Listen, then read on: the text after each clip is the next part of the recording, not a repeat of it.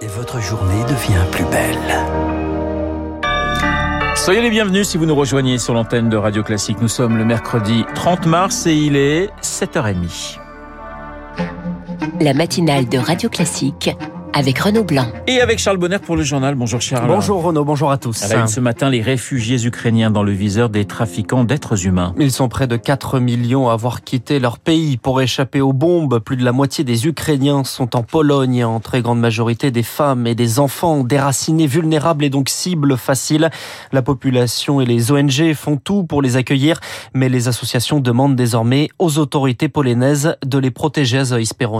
À la frontière ukrainienne en Pologne, des voitures continuent de venir en aide aux réfugiés. Mais une fois montés à bord, il n'y a aucune trace de leur prise en charge. Et c'est un problème pour Manon Fillonneau, responsable migration chez Amnesty International France. L'absence de système d'enregistrement par l'État euh, polonais met ces personnes en danger, ces femmes euh, et ces enfants en danger. Il faudrait qu'elles puissent euh, être enregistrées pour savoir où elles vont, par quels moyens de transport et où elles sont hébergées. Car en situation de vulnérabilité, ces réfugiés sont des cibles pour les réseaux criminels de trafic d'êtres humains. Alors alors certains centres d'accueil commencent à s'organiser. Depuis quelques jours, à une dizaine de kilomètres de la frontière ukrainienne, à Pchemesh, l'ONG MEDER renforce le contrôle des chauffeurs. Nathalie Fauveau est membre de l'équipe sur place. Ils doivent donner une preuve de leur identité, l'immatriculation de la voiture et reçoivent un bracelet qui est scanné avec celui des réfugiés. On leur demande, et ça c'était pas mis en place avant, mais pour augmenter la sécurité, on leur demande une référence de la part d'une organisation. Donc on demande à ce qu'ils soient envoyés par une organisation, par une ville, euh, qu'ils aient une lettre de référence qu'on puisse vérifier euh, avant de les enregistrer et de les laisser repartir avec des réfugiés. Dans le centre, des flyers sont également distribués en ukrainien pour inciter les réfugiés à ne pas accorder leur confiance à n'importe qui. Azaïs Peronin, au total, 30 000 réfugiés ukrainiens sont accueillis en France. Plus de 5 200 enfants sont désormais scolarisés selon l'éducation nationale. Charles, pour mettre fin à ce conflit, l'Ukraine, de son côté, accepte le principe de neutralité, mais en échange d'un traité international garantissant sa sécurité. Des négociations se tenaient hier en Turquie à l'issue, une lueur d'espoir. Le président ukrainien parle de signaux positifs. La Russie de discussions substantielles et s'engage à réduire radicalement son activité militaire vers Kiev et Tchernigiv dans le nord. Les Occidentaux restent prudents, attendent des actes, mais c'est une avancée diplomatique obtenue grâce à la Turquie. Alors pourquoi un tel succès?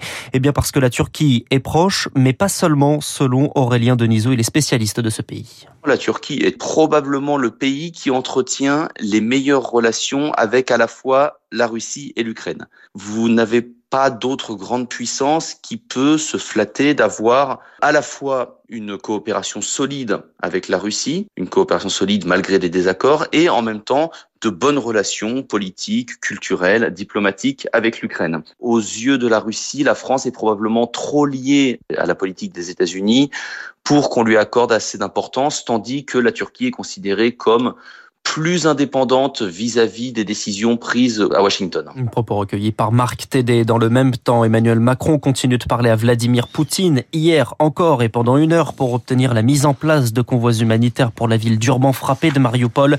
C'est un échec. Les conditions ne sont pas réunies à ce stade selon l'Elysée.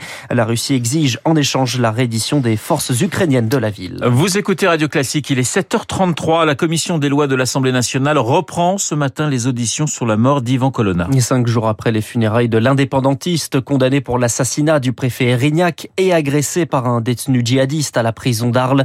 L'actuel directeur de la maison d'arrêt et son prédécesseur devront s'expliquer sur les circonstances de cette agression qui a duré de très longues minutes. Les zones d'ombre sont nombreuses pour le député nationaliste corse Jean-Félix Akowiva. 11 minutes sans qu'un agent n'intervienne, alors qu'il y a quand même deux agents. Hein. Le premier poste qui regarde toutes les vidéos du bâtiment A et le deuxième qui a toutes les vidéos de l'ensemble de l'établissement. Donc il y a deux personnes derrière les vidéos qui ne voient rien. On sait maintenant qu'Yvan Colonne a parlé, a crié et a appelé l'agent. Il y a des bruits avec quatre détenus à côté, dont un DPS, qui entendent pas d'intervention. Dans l'ensemble de ce paysage, c'est quand même une sacrée succession de hasards parfaits malheureux quand même. On est dans la très grande défaillance. Les questions que nous continuerons à poser de manière encore plus précise avec des détails ne trouvent pas de réponse aujourd'hui. Jean-Félix Aquaviva interrogé par Victoire Fort. Philippe Poutou est favorable au droit de, à l'autodétermination du peuple corse. C'est à lui de choisir s'il veut son indépendance. C'est le message de son porte-parole, Olivier Besancenot, invité hier de France 2. Il défend également également l'interdiction des licenciements et le partage du temps de travail. Emmanuel Macron, lui, est désormais soutenu par le patron des chasseurs. Willy Schren, le président de la Fédération nationale de la chasse, s'exprime ce matin dans le Parisien aujourd'hui en France. Il souligne l'énergie du président sortant qui a soutenu les chasseurs, je cite, à chaque problème qu'ils ont eu avec un ministre de l'écologie pendant le quinquennat. Anne Hidalgo, de son côté, dans le Pas-de-Calais aujourd'hui, et l'écolo Yannick Jadot dans l'Oise pour un déplacement sur la ruralité. Deux candidats de gauche qui seront donc absents du grand oral sur l'agriculture organisé par le principal syndicat, la FNSEA. Jean-Luc Mélenchon a également refusé l'invitation. Charles, le gouvernement s'y engage. Le rapport sur Orpea sera rendu public dans les prochains jours. Un rapport de l'inspection générale des finances et de l'inspection des affaires sociales, alors que dans le même temps, l'agence régionale de santé impose des changements à un EHPAD du groupe Orpea en particulier, celui des bords de Seine à Neuilly-sur-Seine. L'EHPAD est au cœur des révélations du livre Les Fossoyeurs de Victor Castanet, où l'ARS a constaté, selon le JDD, des manquements avec notamment un nombre élevé de résidents en dénutrition.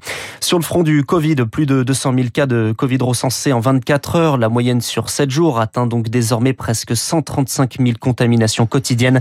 Les admissions en réanimation sont stables.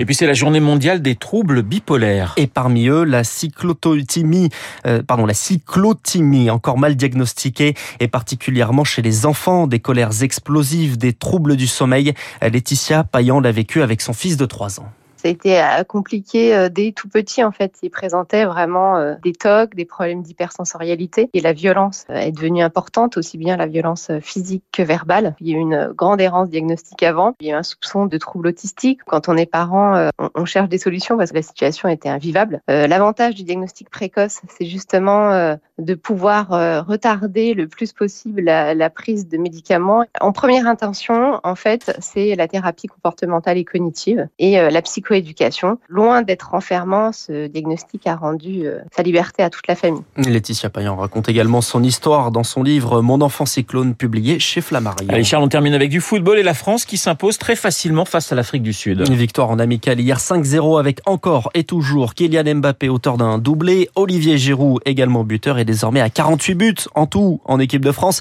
Il est donc à 3 buts de Thierry Henry, meilleur buteur de l'histoire des Bleus. Voilà, la question de savoir si Olivier Giroud va encore continuer à jouer en équipe de France, puisqu'il était le remplaçant de luxe de Karim Benzema, euh, qui était absent. Merci, mon cher Charles. On vous retrouve à 8h30 pour un prochain point d'actualité. Il est 7h37 dans un instant. Euh, les spécialistes, on va parler cinéma, on va parler également de règles du temps de parole avec la campagne présidentielle. Bruno Kras, Jean-Francis Pécresse, dans notre studio.